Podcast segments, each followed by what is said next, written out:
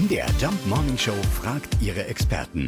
Fakt oder Fake? Christiane Haun-Anderle ist Sprecherin der Techniker Krankenkasse Thüringen. Ja, wir haben sie gefragt, ob das wirklich so bewiesen ist, äh, dass Gartenarbeit glücklich macht. Ja, das ist schon so. Gärtnern macht glücklich. Das sagen mehrere wissenschaftliche Studien, dass erstmal so, was man ja auch kennt, dass dieser Aufenthalt in der Natur grundsätzlich gut ist. Und da ist es noch besonders dieser Aspekt, dass so viele Sinne angeregt werden, die zum Beispiel bei uns im Alltag nicht so oft genutzt werden. Also ich sage nur Tastsinn, Geruchssinn, durch dieses ganze Bücken, Schieben, Strecken und Heben und alles, was so beim Gärtnern dazugehört, trainieren wir außerdem noch unsere Muskeln und auch den Blutkreislauf.